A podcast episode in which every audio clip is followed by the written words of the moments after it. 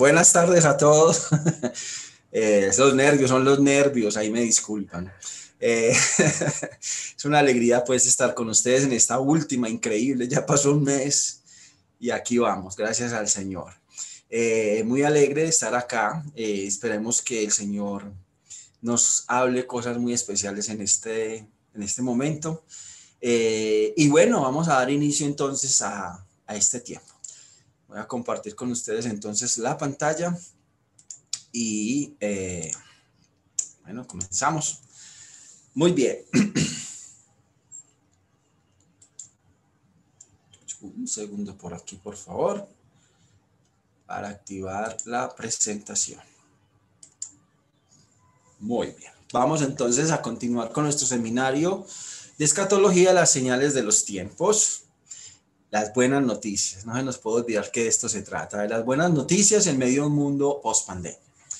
Esta parte cuarta la hemos llamado venciendo a la oscuridad. Y al final de, lo que miremos es entender que en esta victoria tampoco tenemos nosotros que hacer. Eh, gracias a Dios, es la victoria de Cristo, ¿cierto? Vamos a mirar entonces, eh, retomando, como hacemos cada semana, rápidamente, Recuerden que todo lo que durante este casi mes hemos estado estudiando tiene que ver con el retorno de eh, Cristo a la tierra, o sea, con recordar que Cristo viene a la tierra, que Cristo vuelve por segunda vez y que todo esto que estamos aprendiendo es para que cada vez lo esperemos con más alegría y le contemos a otros que Cristo viene.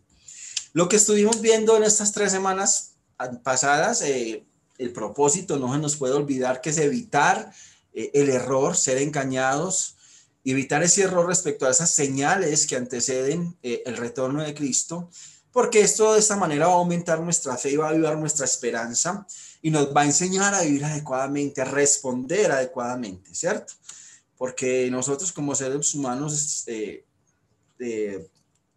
podemos responder de muchas diferentes formas a las cosas, pero lo importante es, eh, como decía en el testimonio Fabián ahorita, lo importante es cuando yo me doy cuenta, bueno, cómo voy a alinear mi forma, mis reacciones con lo que Dios quiere que sea.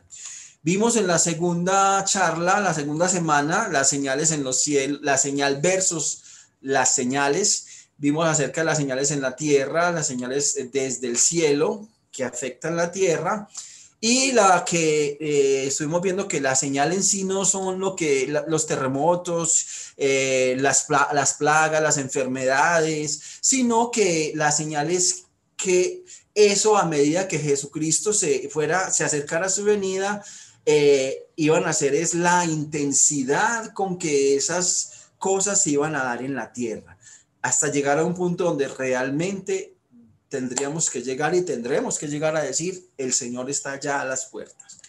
Muy bien, eh, en la tercera, la, o sea, la semana pasada estuvimos, que se, se llamó COVID, la COVID-19 a la luz de las escrituras, estuvimos analizando si el, es, esta situación que se está viviendo a nivel mundial es parte de una señal del regreso de Cristo o no, ¿cierto? O simplemente es otra situación que se estaba, que se está presentando en el mundo. Eh, vimos que eh, precisamente eh, como señal no tiene nada de especial, es decir, es como otra enfermedad o como otros desastres que han ocurrido en la tierra. No le estoy quitando la, la el asunto, como precisamente nuestro hermanito Samuel nos dijo la semana pasada, eh, tenemos que cuidarnos, tenemos que seguir las indicaciones, claro que sí, eh, pero aquí lo que estamos hablando no es en sí, porque no somos médicos ni especialistas en esto, estamos hablando de si esa señal hacía parte o no del grupo de señales que anunciaban la venida de Cristo. Y la conclusión, de hecho, fue un poco ambigua, puede que sí, puede que no, porque otras eh, situaciones similares podrían ser llamadas también como señales. Entonces, realmente la importancia no, es saber si esto era una señal o no, sino eh, cómo tenemos que reaccionar frente a esto, ¿cierto? Y eh, vimos finalmente, empezamos, que es lo que vamos a terminar hoy, a mirar el plan. ¿Cuál plan? El plan que tiene el enemigo eh, del, creyente, el enemigo de la humanidad, creyente o no creyente, porque ese enemigo no es amigo de nadie. La guerra cósmica que hay, que se casó, que Dios casó desde el Edén. Estuvimos viendo algo sobre la jerarquía satánica y la influencia que ellos tienen, que, que estos poderes satánicos tienen en el mundo. Y ahí vamos a retomar entonces. Vimos entonces que estas influencias satánicas tienen que ver con entidades, esto lo vimos a través de eh, Efesios, ¿cierto? Eh, vimos que tiene que ver con entidades que eran llamadas principados, potestades, gobernadores de las tinieblas y huestes espirituales de maldad. Y vimos que todas estas entidades tenían un lugar de habitación que son las esferas eh, celestiales. Es decir, y que a través de la influencia ellos influenciaban quién? Al planeta Tierra, o sea, a nosotros, seres espirituales que habitan las regiones celestes, pero influencian las regiones terrestres. Y sabiendo eso, vimos entonces de qué se trataba todo esto con este famoso sello, que se llama así, eh, que está impreso, como vimos en la nota del dólar, que nos contaba una historia. La historia que nos contaba era que se anunciaba el nacimiento de un nuevo orden mundial. Eso es lo que estas personas, que es lo, que vamos a estudiar hoy, estas personas acá en el mundo, en la Tierra, eh, tienen como por objetivo establecer un nuevo orden mundial. Pero estas personas están dirigidas por quién? Precisamente por esta cúpula que vimos a este lado, ¿cierto? Esta cúpula que vemos a este lado es esta misma cúpula que vemos acá, las regiones celestes y ellos dirigidos por, eh, por, Satanás, por medio de la iluminación del conocimiento de Satanás y sus a esa, digámoslo así, élite mundial. ¿Qué pasa?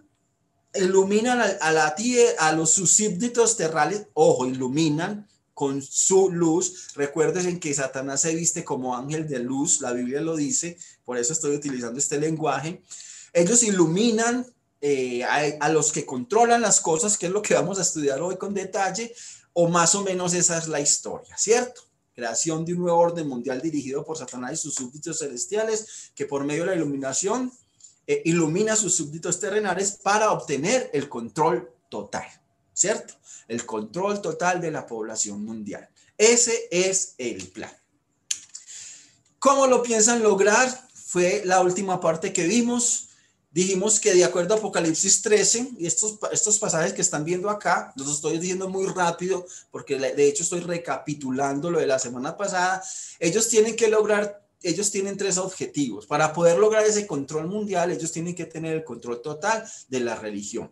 Y Apocalipsis 13 dice, y se le permitió infundir aliento a la imagen eh, 13:15 de la bestia para que la imagen hablase e hiciese matar al todo el que no la adorase o sea que eso tiene que ver con el control de la, habla de adoración, o sea, el control de la religión, pero dice que también tiene que haber un control total político. Y miremos en el, en el versículo 16 que hacía que todos, pequeños, grandes, ricos, pobres, libres, esclavos, ahí no hay distinción, todo, ahí están abarcando toda la humanidad, dice, se les pusiera una marca en la mano derecha o en la frente y ninguno pudiera comprar ni vender, sino el que tuviese la marca o el nombre de la bestia o el número de su nombre. Ahí estaba, digamos, las tres cosas que ellos tienen que hacer, que de acuerdo a Apocalipsis 13, parece ser que lo van a lograr, ¿cierto? Y, y, terminamos diciendo que finalmente esta pandemia, ¿qué es? Es parte de los planes del maligno. Esto es muy importante que lo entendamos porque es entender que es que vienen más cosas. Yo no sé si pandemias, si enfermedades, no sé qué, pero lo que sí sé es que vienen más cosas, porque todo eso, eso hace parte de los planes del maligno para crear miedo y caos a nivel global en donde las gentes, toda la, toda la tierra va a estar suplicando, porque es que, mire, eso siempre ha sido así. Esto no es nada nuevo. Créanme, esto no es nada nuevo. Siempre, de hecho, eh, eh, esta élite mundial que vamos a estudiar hoy, tienen un logo, como un, lema, ¿sabe? como las empresas, ¿cierto? Yo trabajaba en una empresa multinacional que el lema era el mundo a tiempo. Claro, era una empresa de, transporte de FedEx de, de paquetes y cosas. Ese era el lema, el mundo a tiempo. Y todos nos movíamos en esa empresa, es el mundo a tiempo. Entonces nosotros éramos relojitos para todo y todo era así, todo era guiado perfecto porque seguíamos el lema. Mire, el lema, el lema de ellos es el caos, eh, perdón, el orden saliendo del caos. Y eso lo dice todo. Es decir, ellos crean caos para mí, ellos mismos arreglar lo que dañaron, pero imponer su orden. Ese es el lema, ese es el resumen de todo lo que vamos a ver hoy. Entonces, claro, este caos que crearon a través de esto, el maligno lo crea para, lo utiliza para crear miedo y caos, en donde entonces ya las personas suplican y demandan por una solución, que con gusto ellos la van a ofrecer, no gratis, porque el precio es muy alto. El precio es que se damos más y más el control total para que ellos puedan lograr controlar la religión, controlar la religión mundial, controlar la política mundial y controlar la economía mundial. El miedo es, su arma más efectiva para lograr esto, definitivamente. Ese es el arma más efectiva. Porque el plan se trata de, esa, de ese control de la población mundial y por eso es que Jesús nos lo advirtió. Recuerden que es que aquí es donde todo se empieza a hilar con lo que hemos hecho. Empezamos hablando de las señales, de, de, las señales de, que hablan en Mateo y Lucas. Fuimos demasiado eh, específicos para que aprender a estudiar y, ese tipo de cosas y hacer comparaciones y vimos que no es suficiente quedarnos con un solo lado de la moneda. Entonces teníamos que ir a otro evangelio para que él nos dijera de qué se trataba. Eso lo estudiamos bastante. Pero recuerden que cuando estudiamos, lo primero que Jesús le dijo a los discípulos, antes de empezarles a explicar esto, era que no tuvieran miedo. Por algo sería.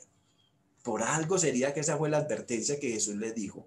Lucas 21.9, eso lo vimos. Cuando digas de guerras y de sediciones, no se alarmen, porque es necesario que estas cosas acontezcan primero.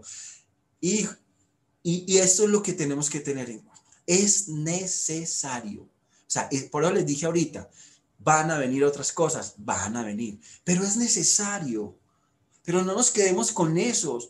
No tenemos que, tenemos que ir más allá a lo que Jesús nos dijo. No se alarmen, no tengan miedo, no se me asusten con estas cosas. Esto es necesario que suceda. Entonces sabemos que hasta cierto punto este plan, esa élite la va a cumplir. Este grupo de personas, esos dirigentes, esos aquellos a quien a quien el enemigo desde las esferas celestiales están iluminando, les está contando cómo tienen que hacer las cosas y los planes, ellos simplemente los están ejecutando, ellos lo van a lograr. Porque la Biblia lo dice, se le dio autoridad para actuar 42 meses, que son tres años y medio. Pero eso lo van a lograr en el tiempo que Dios quiera, no en el tiempo que en la agenda de ellos que ellos tengan. Porque vimos que incluso Dios desbarata la agenda de los malvados. En el tiempo de ellos lo van a lograr, sí, pero no porque lo van a lograr y ya, sino porque Dios se los va a permitir con un propósito muy claro. Es el tiempo de la gran tribulación, donde ellos por fin van a lograr este plan. Si, si han estado atentos a las charlas, eso significa que nosotros no nos va a tocar ver cuando ellos finalmente logran este plan, ¿cierto? Nosotros ya vamos a estar en otro cuento por otro lado, eh, disfrutando de la presencia del Señor, eh, porque eh, hemos sido ya arrebatados o raptados de la iglesia. Y porque algo tan evidente no se hace viral, sencillamente porque Satanás no quiere que esto se sepa y porque la Biblia es muy clara y dice, no todos pueden entender este tipo de cosas, porque para muchos, como vamos a ver, la palabra de Dios es locura para el que no la entiende. Pero dice que a nosotros sí se nos has dado a conocer el reino de Dios. Y nosotros, yo no quiero que quien me esté escuchando, que de pronto por primera vez o en el transcurso del tiempo, como esto ya queda grabado, va a escuchar, y es que ustedes quiénes son, nosotros. Cuando digo nosotros es todo aquel que tiene a Jesús en el corazón. ¿Y quién hace parte de eso? Tú que me estás escuchando, puedes ser parte de eso, así como yo fui parte de eso un día cuando le dije a Jesús, entra en mi vida y decido en creer Jesucristo en lo que tu palabra dice. Que tú viniste, moriste en la cruz por mis pecados, resucitaste y por mi fe en ti y en esa obra, yo tengo ya este privilegio maravilloso de la salvación. Nosotros nos es dado a conocer ese misterio del reino de Dios. Por eso dice misterio, es algo que está oculto. Pero a nosotros nos es dado a conocer esos misterios. Pero no a todos, porque dice que a los de afuera se les habla por parábolas. O sea, más a los que están afuera, o sea, a los que no hacen parte de, de ese grupo de personas que entregaron sus vidas a Jesús por parábolas escuchan y pueden escuchar, pero no pueden entender estas cosas. Aquí tenemos entonces hasta ahora una mezcla de como que el fin de lo que vimos pasado con un poquito de cosas nuevas y ahí lo que viene ya ahorita a partir de acá sí es todo nuevo, es decir, de esta charla de hoy. ¿Cómo opera el enemigo entonces? Hay que, hay que aprender a entender. Yo no pretendo saberlo. Uh, ese es eh, eh, mi, oración, que todos los días uno crezca más en la gracia, en los regalos que Dios nos ha dado. Pero sí me ha permitido Dios conocer un poquito de cómo opera el enemigo, porque dice Pablo en sus, las escrituras, no ignoramos las maquinaciones del diablo. Usted y yo como creyentes en Jesucristo no podemos estar ignorando que nos están atacando, que nos están pegando, que nos están dando, que nos están tumbando que nos están deprimiendo, que nos están llenando de miedo, y, ahí como que deme más, deme más, y empújeme más y arrástrame más. No, no, no, no, no. Nosotros no podemos caer en eso, porque nosotros estamos iluminados por la luz de Cristo. No estamos dormidos, estamos despiertos y no ignoramos cómo opera el enemigo, porque cuando usted eh, eh, ignora, no sabe que lo está atacando, usted no sabe contra qué luchar.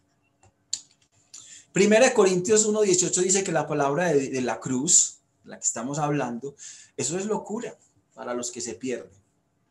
Y, yo con eso, yo que me voy a poner a luchar contra eso, ¿cierto? Eso es locura. Yo cuento esto, yo les digo esto a ustedes, ¿sí? Y ustedes se lo dicen a otros. El Evangelio hay que llevarlo, hay que expandirlo. Pero esto es una realidad. Esto es una locura para los que no creen. Son bobadas. Pero a los que se salvan, esto es a nosotros, es poder de Dios. Que sea ese poder de Dios obrando en esta tarde para salvación de nosotros, de nuestras familias, de nuestros amigos. Y a donde Dios lo ponga usted a hablar de estas cosas. Vamos entonces a mirar. Y todos son rosados. ¿Quiénes controlan el mundo? ¿Quiénes controlan el mundo realmente? Tenemos que empezar por ahí. Piense usted, ¿quién cree usted que controla el mundo? Los ricos y poderosos, los presidentes de las naciones, el presidente controla, de cada nación controla las naciones. ¿Quién controla el mundo realmente? Usted, yo creo que si usted ha prestado atención a lo que hemos visto, uno ya se hace la idea que es que eso va más allá de, lo que uno cree que es, ¿cierto? Porque realmente mire la pirámide de, de, control. La pirámide, esta pirámide, recuerda que la, la, acabamos de sacar de su sello, de su plan. Entonces, después, digámoslo así, en ese orden vienen, están estas entidades espirituales de maldad aquí arriba, ¿cierto? Las potestades, los principados, los gobernadores de las tinieblas y las huestes celestiales de maldad, con su influencia, influenciando a quién. Porque dijimos que como ellos son entidades espirituales, ellos no tienen cuerpos, ¿cierto? Ellos no se pueden simplemente materializar en un cuerpo y hacer, y, y hacer sus planes. De ellos, Atención, todo lo que hablemos es el plan de estos. De aquí para abajo es pura manipulación de estas entidades. ¿Sí? Miren las élites financieras que están representadas por quienes. Son familias. De hecho, aquí tengo, solamente menciono uno, son 13 familias que el 1% controla el 50% de los recursos a nivel mundial y eso sigue creciendo. Solo 60 multimillonarios en el mundo son dueños de la misma riqueza que 3.500 millones de personas que viven en pobreza.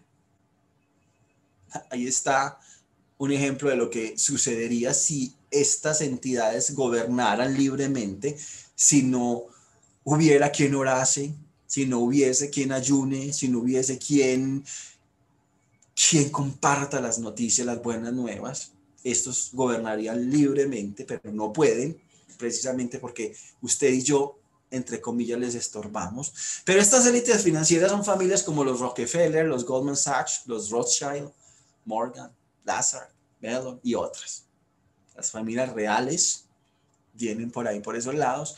Y mire, es muy interesante porque estas familias, ellos creen fielmente, ¿cómo les dijera esto?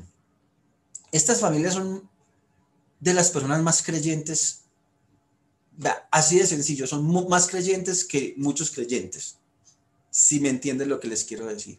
Porque estas familias profesan una religión y esa religión se llama el luciferianismo. O sea, ellos adoran a Lucifer, adoran a estas entidades y están completamente convencidos que su Dios, Lucifer, es el Dios bueno y el Dios nuestro es el Dios malo.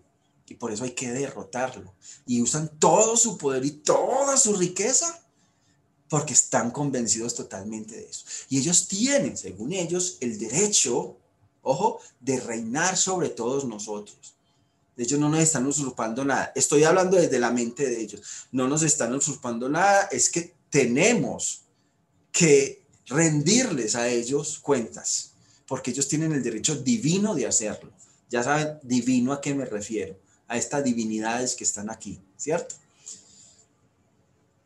Luego de estas élites financieras, los que realmente controlan el mundo, vienen los organismos multilaterales, como el Fondo Monetario Internacional, el Banco Mundial. Mire, solamente miremos el Banco Mundial cómo trabaja y miremoslo en esta pandemia. Es muy sencillo. El Banco Mundial dice, ¿quién es el Banco Mundial? Yo no sé si usted entiende quién es el Banco Mundial. El Banco Mundial no es un banco que domine nadie. Ningún país domina y es dueña del Banco Mundial. El Banco Mundial, los dueños son estas familias que están aquí. Sea, ellos no le rinden cuentas a ningún gobierno, ellos no le rinden, no, ellos le rinden cuentas a nadie. Los bancos son de ellos, estas organizaciones. Y por ejemplo, ¿qué hacen? Sencillo con lo de esta pandemia. Bueno, señores, Colombia, eh, hay una pandemia, eso está muy horrible, ta, ta, ta, miren sus economías cómo se van a destruir, cómo se están destruyendo, nosotros les ayudamos. Banco Mundial. Ah, qué rico, gracias, muy amables, ustedes son tan especiales, ¿cómo vienen a salvarnos? Sí, pero para nosotros ayudarlos, ustedes tienen que hacer esto, esto, esto y esto. Y empiezan a poner unas condiciones. Y todas esas condiciones están alineadas para que al fin de cuentas, que todo se haga la voluntad del que está aquí mandándolos a ellos. ¿Sí? Señores, Así funciona esto. Y es el Banco Mundial. Y ahí está la ONU. Y dentro de la ONU, ¿quién está? La Organización Mundial de la Salud. Me, me, pareció súper interesante lo que dijo Samuel eh, la semana pasada sobre eso. Es que nosotros, los médicos, la Organización Mundial de la Salud está perdiendo mucha credibilidad. Claro, porque es que Ustedes los médicos y los otros los no médicos somos seres humanos y somos inteligentes y Dios nos iluminó y nos dio un cerebro. Y cuando empezamos a ver la forma como manipulan las cosas, uno empieza ya a sentarse y a mirar. ¿Qué está pasando? ¿Por qué están manipulando esto? ¿Por qué están diciendo estas cosas? ¿Por qué los números no son los que son?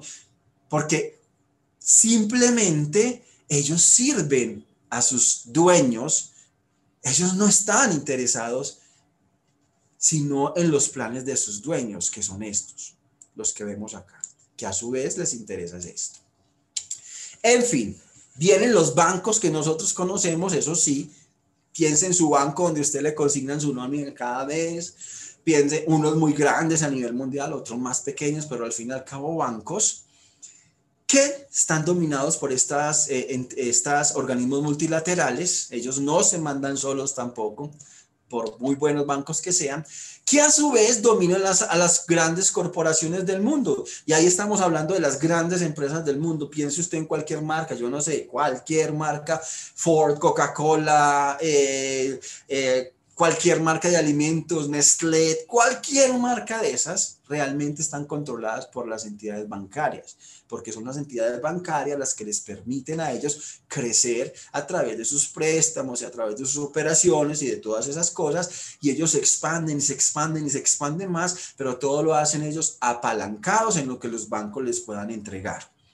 Vienen luego de las corporaciones bancarias los gobiernos y los dirigentes políticos, ¿cierto? Claro. Eh, y hoy en día sí que esto es claro. De pronto antes no era tan claro porque una de las cosas es que el enemigo se está volviendo cada vez más descarado. Es decir, está haciendo las cosas más de frente, como que a ver, ya no me importa, que sepan que soy yo. ¿Cierto? Porque antes esto era demasiado escondido, pero ahora es poner un poquito de cuidado a lo que sucede a nuestro alrededor y uno se da cuenta como de que de todo. El gobierno y dirigentes políticos, ¿cuál es la vaina con esto? Simplemente, ¿quién me apoya para montarme a mí como presidente? Y eso no nos vamos muy lejos porque en todas partes y en todos los países sucede, ¿cierto? Yo les hablo de, de, de, de por, no, mejor no hablemos de eso ahora, eso dejémoslo para después, pero eso es lo que sucede a nivel gubernamental, ¿cierto? Eso es lo triste, porque se montan allá nuestros gobernantes que están montados por el pueblo, supuestamente, para nosotros, por nosotros, pero resulta que no es para nosotros ni por nosotros, porque entonces tienen que, estando allá montados, tienen que empezar a pagarle a estas corporaciones el favorcito de haberlos montado ahí.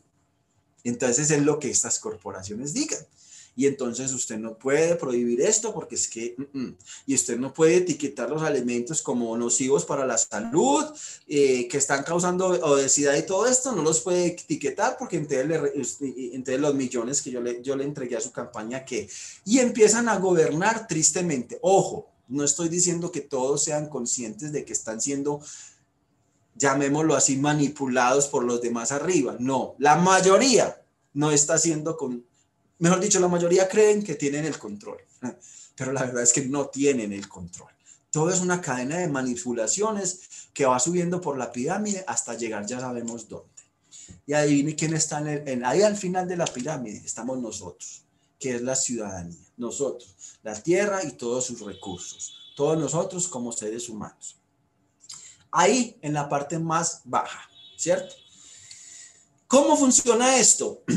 simplemente a través de la industria del entretenimiento, los cines, la música, la radio, eh, los medios de comunicación, los noticieros, el control militar, el control, eh, como decíamos la semana pasada, sea que este virus fue creado o no, o que pasó de animales o no, realmente para lo que estamos hablando no importa porque aquí está y está afectando ¿cierto? Y está matando gente y, tienen planes con eso. Eh, pero sea lo que sea, esto funciona desde, arriba hacia abajo, a través de la dominación y control, como vimos ahorita, a través del miedo, a través del orden salido del caos. Crea caos y luego ven de una solución para el caos que usted mismo creó, pero esa solución tiene un precio. Y una vez ese precio es pagado, entonces sube todo lo que tiene que ver con los recursos y riquezas suben hasta el topo de la pirámide. ¿Cierto? Por eso es que cada vez eh, hay más desigualdad, por eso es que, porque esto es un sistema muy bien diseñado, muy bien diseñado. Por ahí yo he, leído que gente no creyente, pero que, piensa y, y, se ha sentado a analizar estas cosas, dice, eh, es que esto no puede ser, esto no son mentes humanas los que, esto está tan bien diseñado, que esto no son mentes humanas las que están haciendo eso.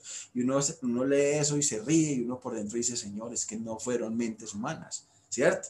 Porque todos estos planes están salidos desde aquí, comunicados a mentes humanas, pero salidos desde, desde, otras esferas.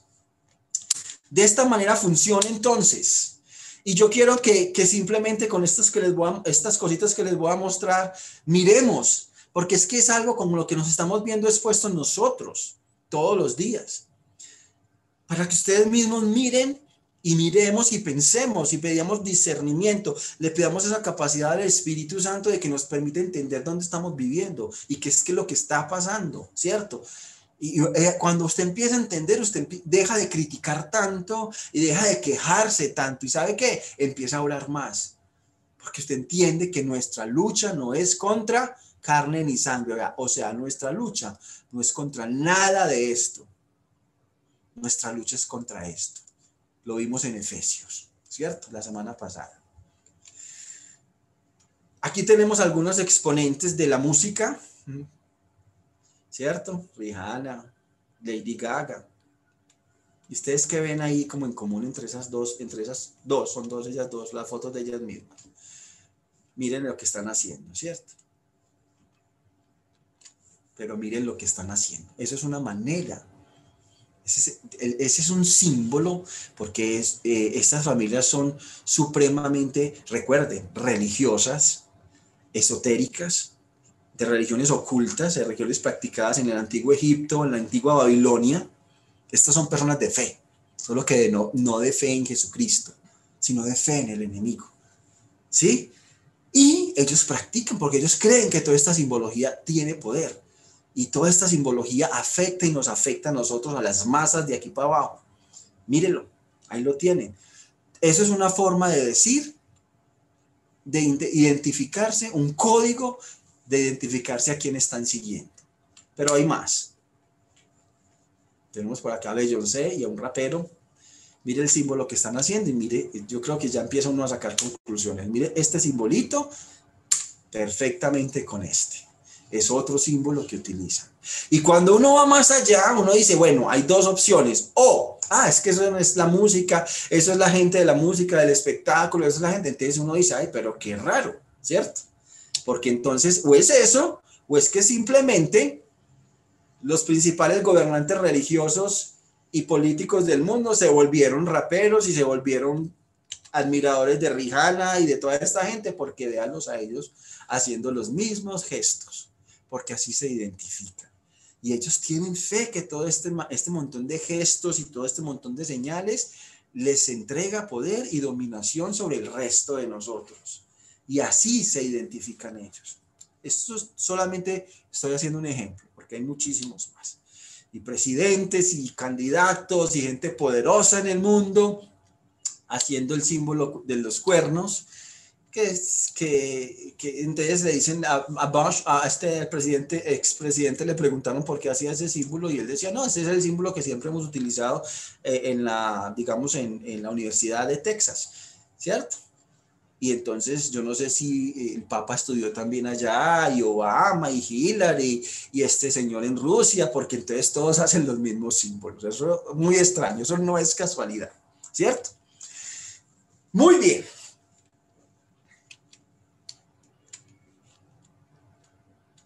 Hablamos que entonces para ellos lograr su objetivo necesitan de un líder económico mundial que controle, político económico que controle la política y la economía. Necesitan también un líder religioso mundial para controlar la religión y necesitan, bueno, ahí están las tres, política, económica y religión. La pregunta es, ¿lo lograrán? Sabemos que sí, que Dios lo va a permitir, ¿cierto? Pero adentrémonos un poquito más en esto acerca de cómo es que Dios va a permitir que lo logre. Vamos a comenzar con un, un líder político y económico mundial que va a controlar la política y la economía. Daniel 11:36, del 37 al 39 y 42 al 45 nos dice, el rey hará su voluntad y se ensorbecerá y se engrandecerá sobre todo Dios con D minúscula y contra el Dios, contra Dios nuestro Dios, el Dios de los dioses, hablará maravillas y prosperará. Es decir, va a tener éxito en, esto. Hasta que sea consumada la ira el tiempo en que va a suceder la ira de Dios y sabemos que ese tiempo es la tribulación, porque lo determinado se cumplirá. Más honrará en su lugar al Dios de las fortalezas, es decir, va a ser una persona religiosa, pero no va a estar honrando a Dios, dice al Dios con D minúscula, o sea, a Satanás. Dios que sus padres no conocieron, lo honrará con oro y plata, con piedras preciosas y con cosas de gran precio. Con un Dios ajeno se hará de las fortalezas más inexpugnables, o sea, recibiendo el poder de este Dios, él va a poder conquistar y colmará de honores a los que lo reconozcan. Mm, y por precio repartirá la tierra. Extenderá su mano contra las tierras y no escapará del país de Egipto. Y se apoderará de los tesoros de oro y plata y de todas las cosas preciosas de Egipto. Y los de Libia y los de Etiopía le seguirán. Pero noticias del oriente y del norte lo atemorizarán y saldrá con gran ira para destruir y matar a muchos. Y aquí se, se nos viene en la cabeza a quién están describiendo acá. ¿Cierto? Dice que hará su voluntad, que se engrandecerá sobre todo Dios, va a ser una, una persona blasfema, va a tener éxito en todas esas cosas y va a ser un adorador de Satanás contra el Dios, eh, contra el Dios de las, al Dios de las fortalezas va, va, a honrar. Esa es la característica de ese líder político y económico que tiene que surgir para poder lograr ellos su objetivo, ¿cierto? Porque al final va a controlar toda la tierra. Y Apocalipsis 3.2 nos dice, y la bestia que vi, mire, acuerde, mire, esto lo, hizo, lo dijo Daniel. Y Apocalipsis se escribió aproximadamente 300, más de 4, 3, entre 350 y 400 años después de Daniel. Daniel vio esto en una profecía y Juan en el Apocalipsis también lo vio, pero lo vio con más detalle. Y ahí es lo que escribe Juan. Y Juan lo llama la bestia. La bestia que vi era semejante a un leopardo y sus pies como de oso y su boca como de león. Y el dragón le dio su poder y su trono y grande autoridad. Este versículo lo tengo acá para, para que entendamos que todo ese poder que este líder político, económico a nivel mundial va a tener, lo va a tener es porque esa autoridad la va a recibir es del dragón, ¿cierto? O sea, de Satanás. Y ese es el que llamamos entonces el anticristo. El famoso anticristo de que todo el mundo ha oído hablar, se le llama en la Biblia como el anticristo o la bestia, ¿cierto?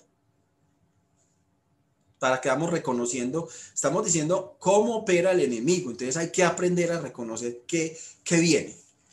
Pero también necesitan un líder religioso mundial. Ya vimos que ese líder, que es el anticristo, que es la bestia, controla lo que es la economía mundial y la política mundial y va a tener éxito en eso. Pero nos dice Apocalipsis 13 del 11 al 15.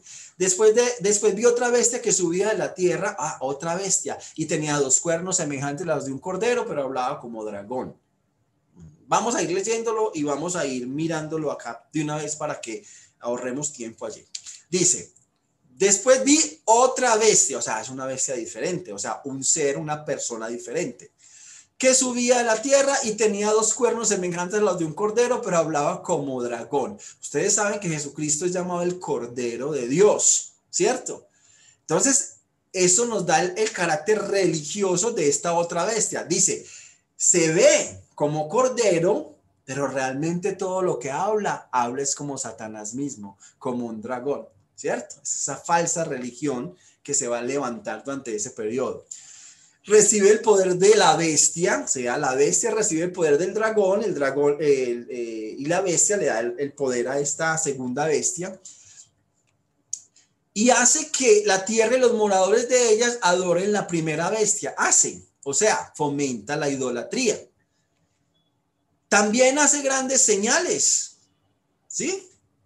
Va a hacer grandes señales, precisamente por eso va a lograr engañar a la humanidad, por todas las milagros falsos que va a realizar, ¿cierto? Dice aquí en Apocalipsis, habla de algunas de esas señales, dice, de tal manera que aún hace descender fuego del cielo a la tierra delante de los hombres y engaña a los moradores de la tierra. Todo lo va a hacer a través del engaño, con las señales que se le ha permitido hacer en presencia de la bestia, mandando a los moradores de la tierra que le hagan imagen a la bestia que tiene la herida de espada y vivió y se le permitió infundir aliento a la imagen de la bestia para que la imagen hablase e hiciese matar a todo el que no la adorase. Obliga, perdón, obliga entonces a adorar a la bestia. Y este ser no es otro del que se llama en Apocalipsis el falso profeta, ¿cierto? Así es llamado después eh, en el Apocalipsis, se llama el falso profeta.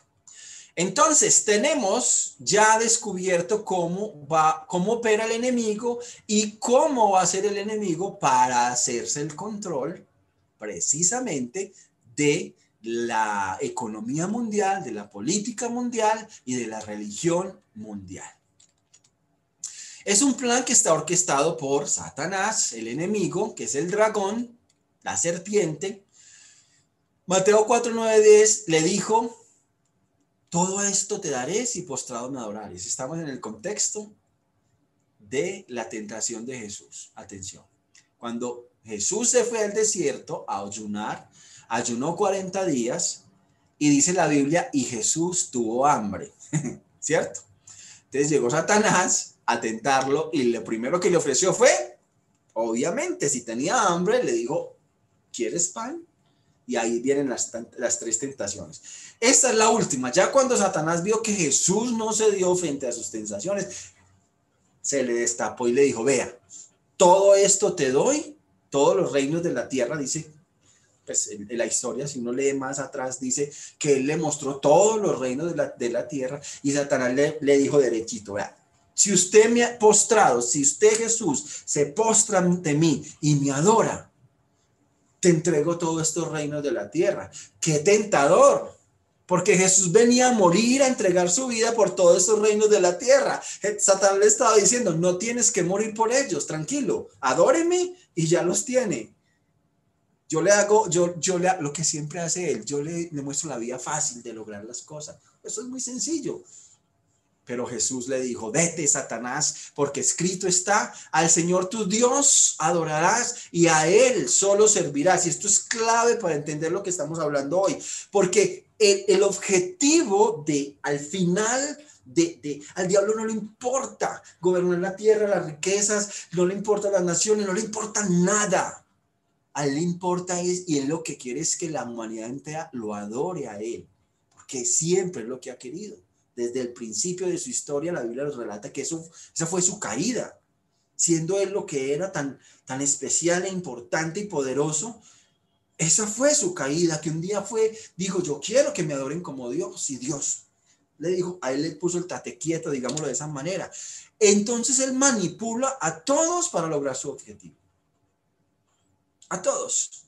Y eso lo, vamos a, lo, lo vemos claramente cuando usted finalmente él casi que lo logra y, y, dice que en la gran tribulación él se sienta en el templo como Dios y que y vimos en los versículos anteriores que la, el falso profeta obligaba a que adoraran a la bestia, o sea, al anticristo, que a ese momento, si uno lee más y estudia más, ya está poseído totalmente por el dragón, o sea, ya no es un ser humano, ya es simplemente una cáscara humana, digámoslo así, con una entidad demoníaca dentro que lo está moviendo, que es el mismo Satanás. Él manipula a todos para lograr su objetivo. Ese plan está orquestado por él. Y aquí vemos claramente este plan. Tenemos esta, este, este gráfico donde, digamos, esta línea y esto que sucedió aquí representa el rapto de la iglesia. Ya hemos estudiado mucho esto, el rapto de la iglesia. Jesús desciende del cielo, los muertos en Cristo resucitan, luego los que estemos vivos subimos para encontrarnos con Él. ¿Cierto? Estoy aquí súper resumiendo, pero ese es el rapto de la iglesia. Cuando la iglesia es quitada, ¿sí? Realmente lo que es quitado, para que no nos creamos nosotros los chachos de, de los protagonistas de la novela, dice que inmediatamente entra en, operación el anticristo, porque la Biblia dice, porque lo que lo retenía ya fue quitado, ¿sí? Entonces uno dice, uy, qué importante soy yo, por mí. No, no es usted, es que usted cuando recibe a Jesús, usted recibe el Espíritu Santo. Entonces, mientras usted está aquí en la tierra, el Espíritu Santo está morando en usted al, quitar la iglesia, lo que retira Jesús, eh, Jesús es nosotros que nos ama, pero el Espíritu Santo que está en nosotros. Entonces, por eso es que el anticristo ahí tiene todo el poder para empezar a hacer todos sus planes, porque ya no hay nadie que lo estorbe. ¿Sí? Porque el Espíritu ya fue quitado del medio. Y comienza el periodo que llamamos la tribulación y la gran tribulación, que también la estudiamos a profundidad hace un año. Tribulación de tres años y medio, gran tribulación tres años y medio, para un periodo total de siete años, donde se van a derramar los 21 juicios de Dios sobre la tierra, donde va a perecer el, eh, las tres cuartas partes de la población, van a morir en estos siete años, donde ya todas esas señales que empezamos a estudiar hace tres semanas ya, ya se convierten en esos dolores de parto, donde ya es obvio que hasta la misma gente dice que nos escondan de la ira del cordero, porque ya empiezan a reconocer que es que eso ya no es natural, que no son ciclos de la tierra, no, ya reconocen, las cosas se vuelven tan graves que ya dice, esto es una intervención directa de Dios. Pero ¿qué pasa entonces?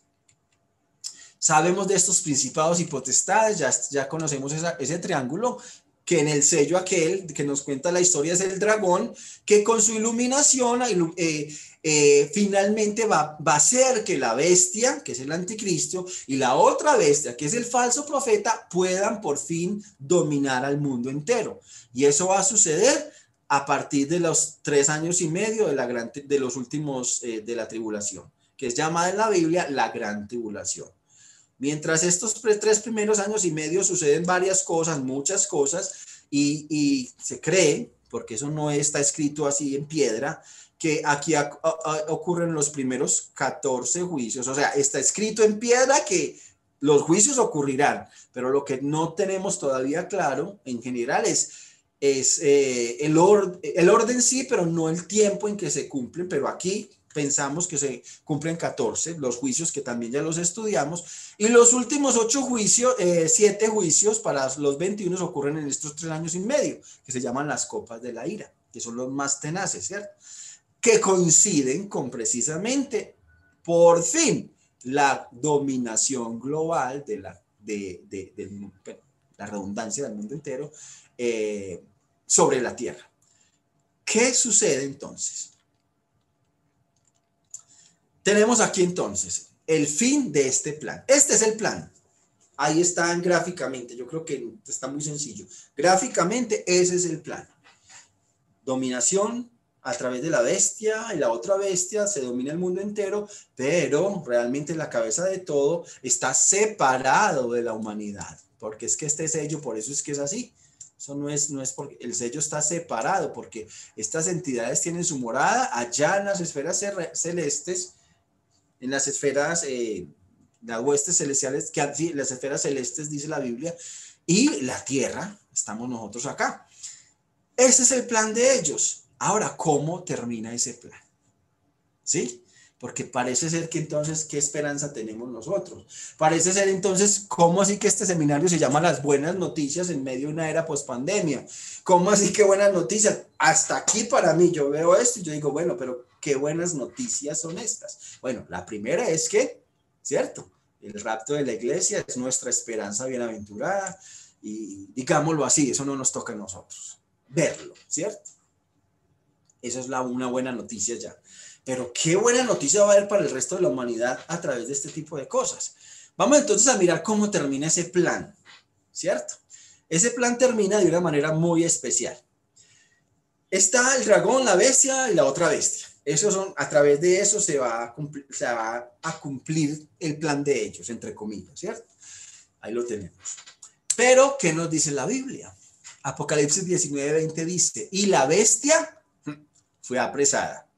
Y con ella, el falso profeta, que había hecho delante de la, que había hecho delante de ella, o sea, delante de la bestia, las señales con las cuales había engañado a los que recibieron la marca de la bestia y habían adorado a su imagen.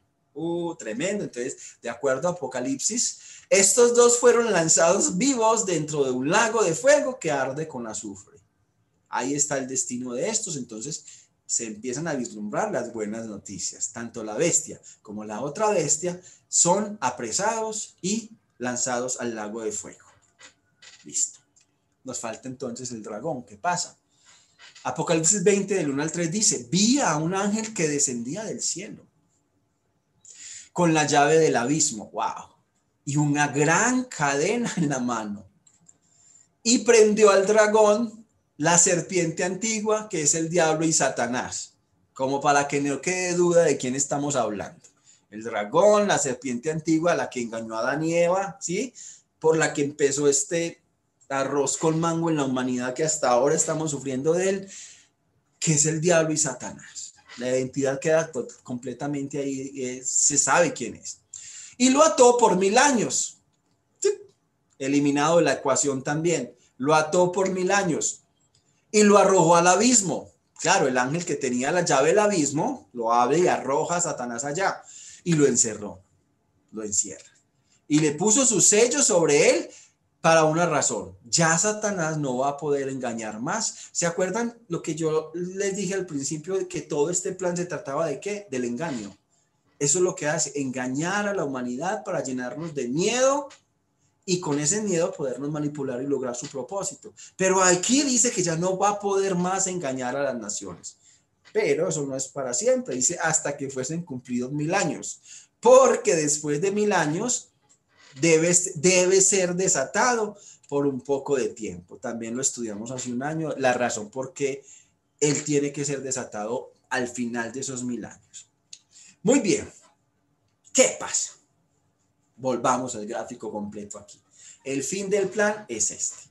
Cristo viene a la tierra por segunda vez, representado, el rapto. Cristo, por eso esta línea está hasta acá, porque aquí Cristo desciende del cielo, pero no llega a la tierra nosotros y los que murieron en Cristo subimos de la tierra a encontrarnos con Él, ¿cierto?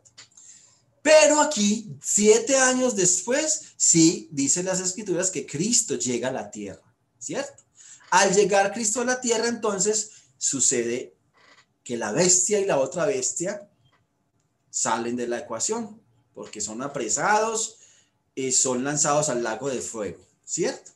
Y también el dragón, acuérdense que el dragón está representado por los principales potestades, gobernadores de las tinieblas y huestes espirituales de la maldad, son, son encadenados y enviados al abismo, o sea que salen de la ecuación.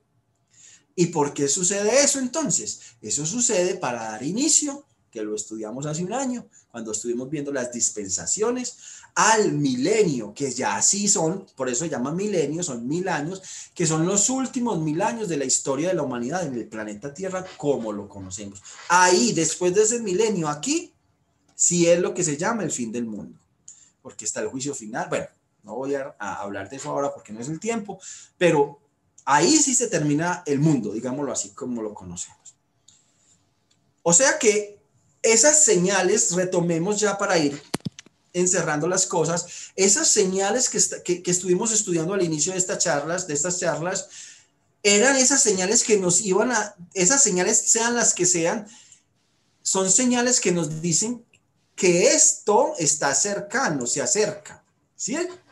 Pero no son señales, atención, no son señales que nos dicen que esto, ¿cuándo va a suceder esto? Que es el rapto, ¿sí? Pero entonces si estamos viendo que si es esto, que aquí hay siete años, que son los siete años de la gran tribulación, ¿sí? Culminan con la segunda venida de Cristo, en la destrucción de la bestia y, de la otra bestia y el encadenamiento de Satanás. Si el rapto de la iglesia es antes de esto y vemos que las señales cada vez están cumpliendo, vuelve y juega nuestra esperanza bienaventurada, que es el rapto de la iglesia, está muy cercana. Tiene que estar muy cercana. Y cada vez que ustedes ya hoy empiecen a escuchar las noticias y vean estos en los noticieros, no se, no se angustien, alégrense, porque quiere decir que nuestra redención se acerca. No lo digo yo, lo dice la Biblia. Dice que cuando todas estas cosas comiencen a suceder, levanten sus cabezas porque su redención está cerca. O sea, empiecen. Ya viene, Señor Jesús. Ya vienes, qué rico, ya me voy. Por fin se logra, por fin nuestro anhelo y nuestro deseo de encontrarnos con Jesús. Señales en la tierra y señales cósmicas, que fue la que estudiamos en la segunda charla, son el heraldo de la segunda venida de Cristo, o sea, de esto, no el heraldo del rapto. Muy bien.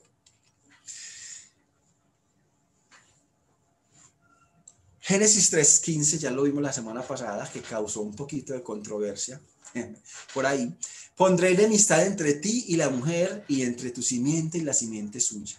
Esta te herirá en la cabeza y tú le herirás en el, en el calcañar. Y habíamos dicho que aquí fue donde se, se casó esa guerra cósmica entre la humanidad y entre Satanás, que acabamos de ver, de ver cómo termina. Esa guerra cósmica termina de esa manera con el Satanás apresado, con el anticristo y la bestia en el lago de fuego. Pero es entender un poquito más para que no se malinterpreten estas cosas. Cuando hablamos, cuando este, este, este capítulo, este porción, este versículo es conocido como el protoevangelio.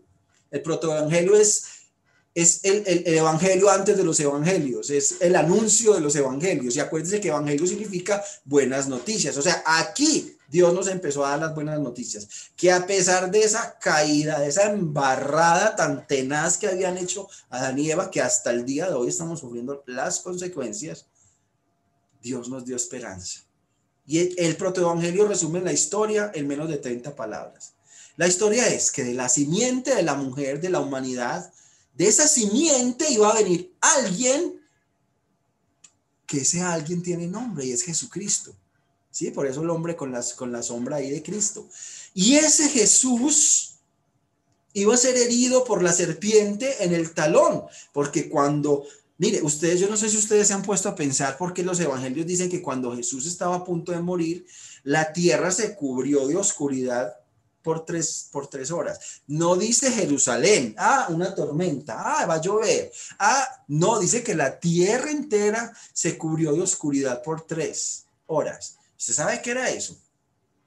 Eso es simplemente las huestes de maldad que moran en esas regiones celestes estaban felices porque estaban, recuerden una cosa, ellos no tienen el Espíritu Santo, entonces no pueden entender las escrituras como usted las puede entender y como yo las puedo entender. Para esas huestes de maldad estaban triunfando sobre Cristo. Estaban diciendo, por fin lo logramos, triunfamos sobre los planes de Dios. Y por eso dice la, profecía, este te herirá, o sea, la, simiente del dragón, de la serpiente, te, herirá en, en el calcañar en el calcañar, o sea, una herida que no es mortal. En el, en el calcañar es el talón. Esa herida no es mortal. Pero lo que no contaban era que dice que la simiente de la mujer, o sea, Cristo, iba a herir de muerte una herida mortal a la serpiente. ¿Sí? Te herirá en la cabeza, eso es una herida mortal. Cristo, que es la simiente que se prometió que vendría de la mujer, hiere a la simiente del diablo, de Satanás, de una herida mortal. Y esas son las buenas nuevas. Porque continúa Colosenses 2.15, ya después de Cristo haber resucitado, Colosenses, Pablo en Colosenses nos dice que Cristo, con esa obra que hizo, dice, lo que hizo fue despojar. Mire qué interesante lo que dice. Despojó a los quien, a los principados y a las potestades. O sea, está hablando de esa pirámide que estábamos viendo que está en las regiones celestiales. Dice, los despojó, les quitó todo el poder. Y no solo eso, sino que los exhibió públicamente. Ustedes ya no pueden trabajar en la oscuridad y como que nadie se dio cuenta porque ese es el peor tipo de esclavitud. Cuando te hacen un esclavo y tú ni siquiera te das cuenta que eres esclavo porque ni siquiera sabes qué, qué está pasando. No, los exhibió públicamente en la cruz y por eso podemos entender este tipo de cosas nosotros. Y no solamente los exhibió, sino que triunfó sobre ellos en la cruz. Esas son las buenas noticias. Ese es el Evangelio. Jesús Cristo ya triunfó sobre todas estas potestades y entidades. Ya triunfó sobre ellos. La victoria es de Él. Por eso les decía ahorita, cuando no, yo puse este título derrotando la oscuridad, no, no, no es pensando en que yo la voy a derrotar y que, que yo voy a orar y que yo, no, porque esa derrota la, la logró Jesús por nosotros. Porque al fin y al cabo todo esto, como decíamos ahora, se trata de Él, no de mí ni de usted, se trata de Cristo. Exaltado es Él, glorificado es Él sobre todas las cosas. Su nombre es engrandecido, el nombre de Cristo.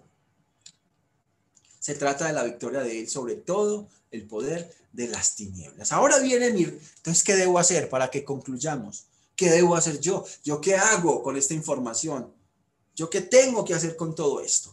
Primera de Tesalonicenses 5:21 dice, examínenlo todo y retengan lo bueno nos quiere decir el Señor que está bien, que seamos curiosos, que preguntemos, que miremos y que investiguemos.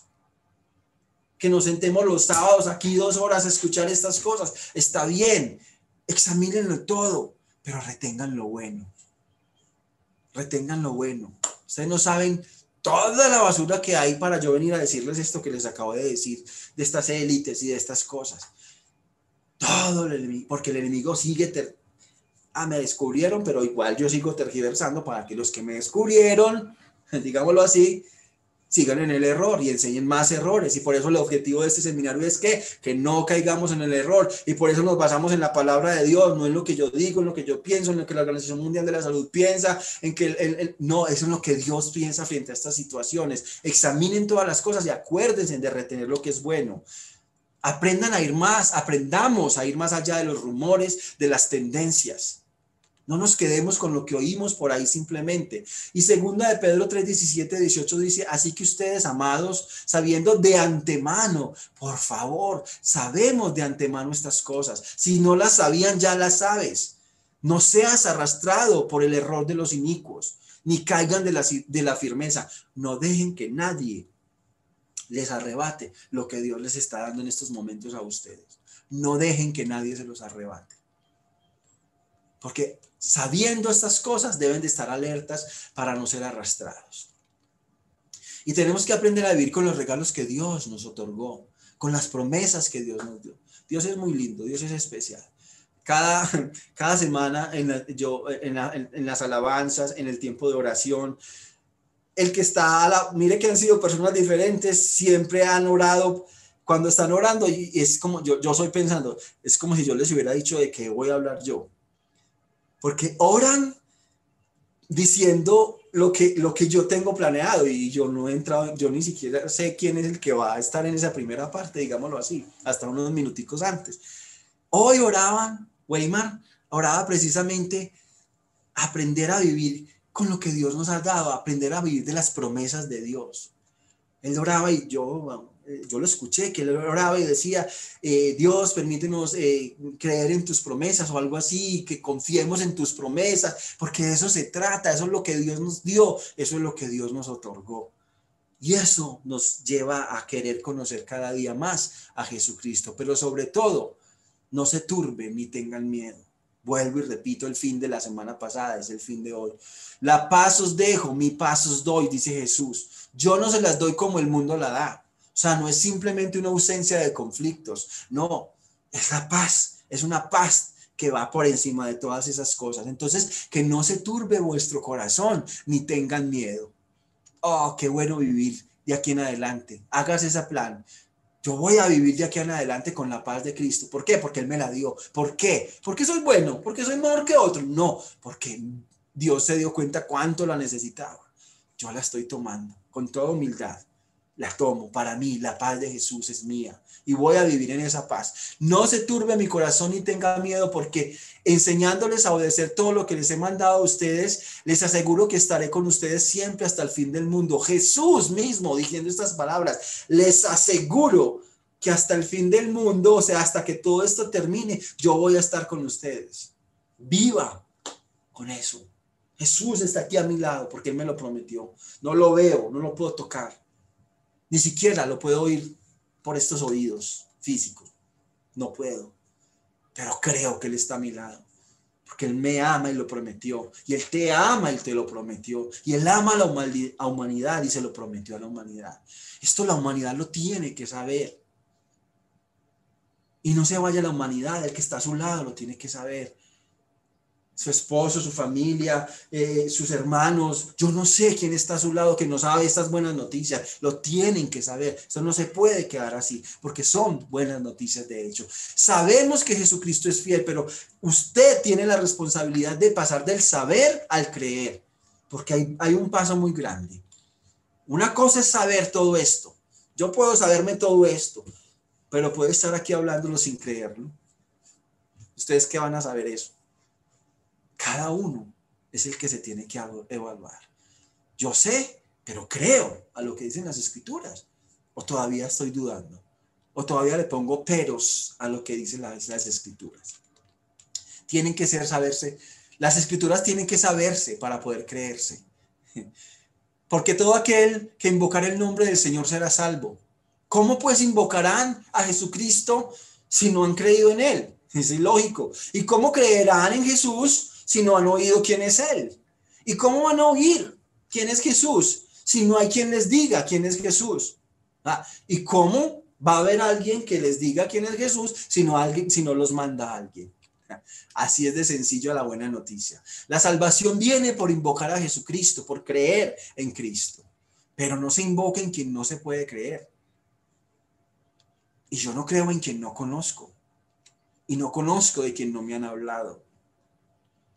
Y nadie me hubiera hablado hace, yo no sé, ya yo ya perdí la cuenta, hace como 35 años, cuando estaba en grado 11 en el liceo antioqueño. Esa persona jamás se me olvidará. Me habló de Jesús. Tuvo la valentía. Me dijo, venga, quiere recibir a Jesús en su corazón.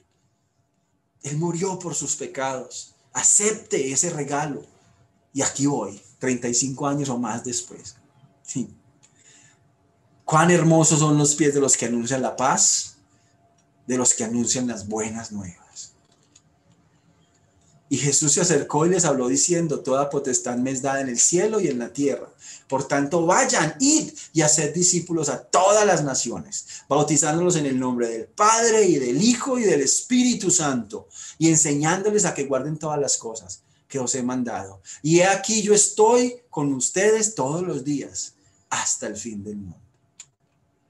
Anunciemos esta paz a otros. No nos podemos quedar callados. Y aquí yo estoy con vosotros todos los días hasta el fin del mundo. Amén. Seminario de Escatología, las señales de los tiempos.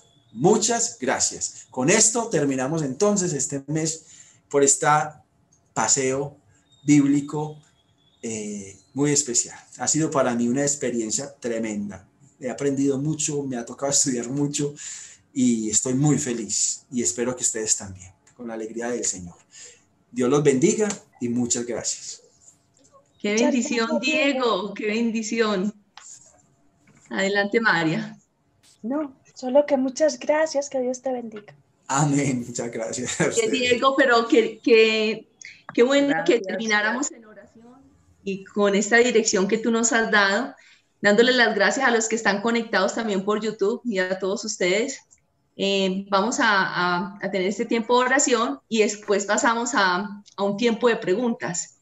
Terminamos nuestra conexión ahora después de la oración por YouTube, pero pueden conectarse por Zoom para preguntas que ustedes eh, quisieran hoy que Diego les resolviera. Entonces, Diego, gracias por, por terminar este tiempo en oración.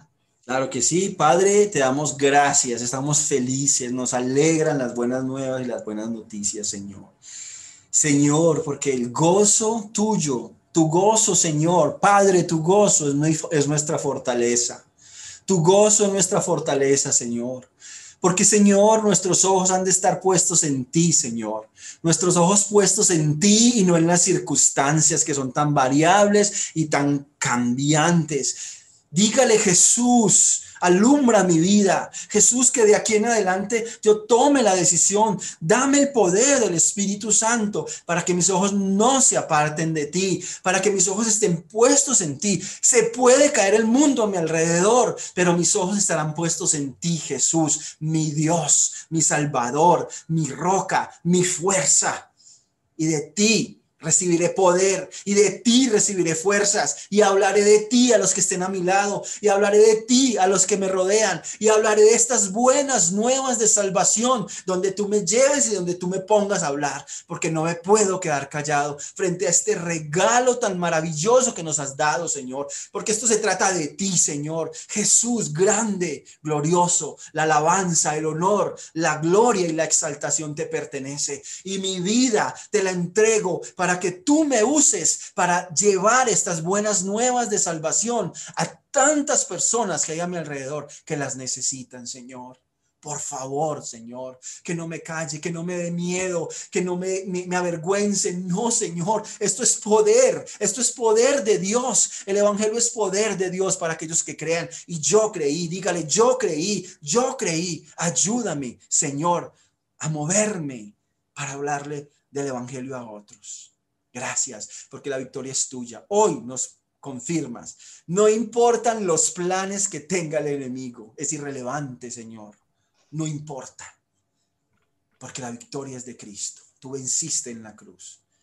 Y nos has hecho a nosotros más que vencedores. Gracias por amarnos de esta manera. Te ruego que esta palabra, Dios, quede en nuestros corazones.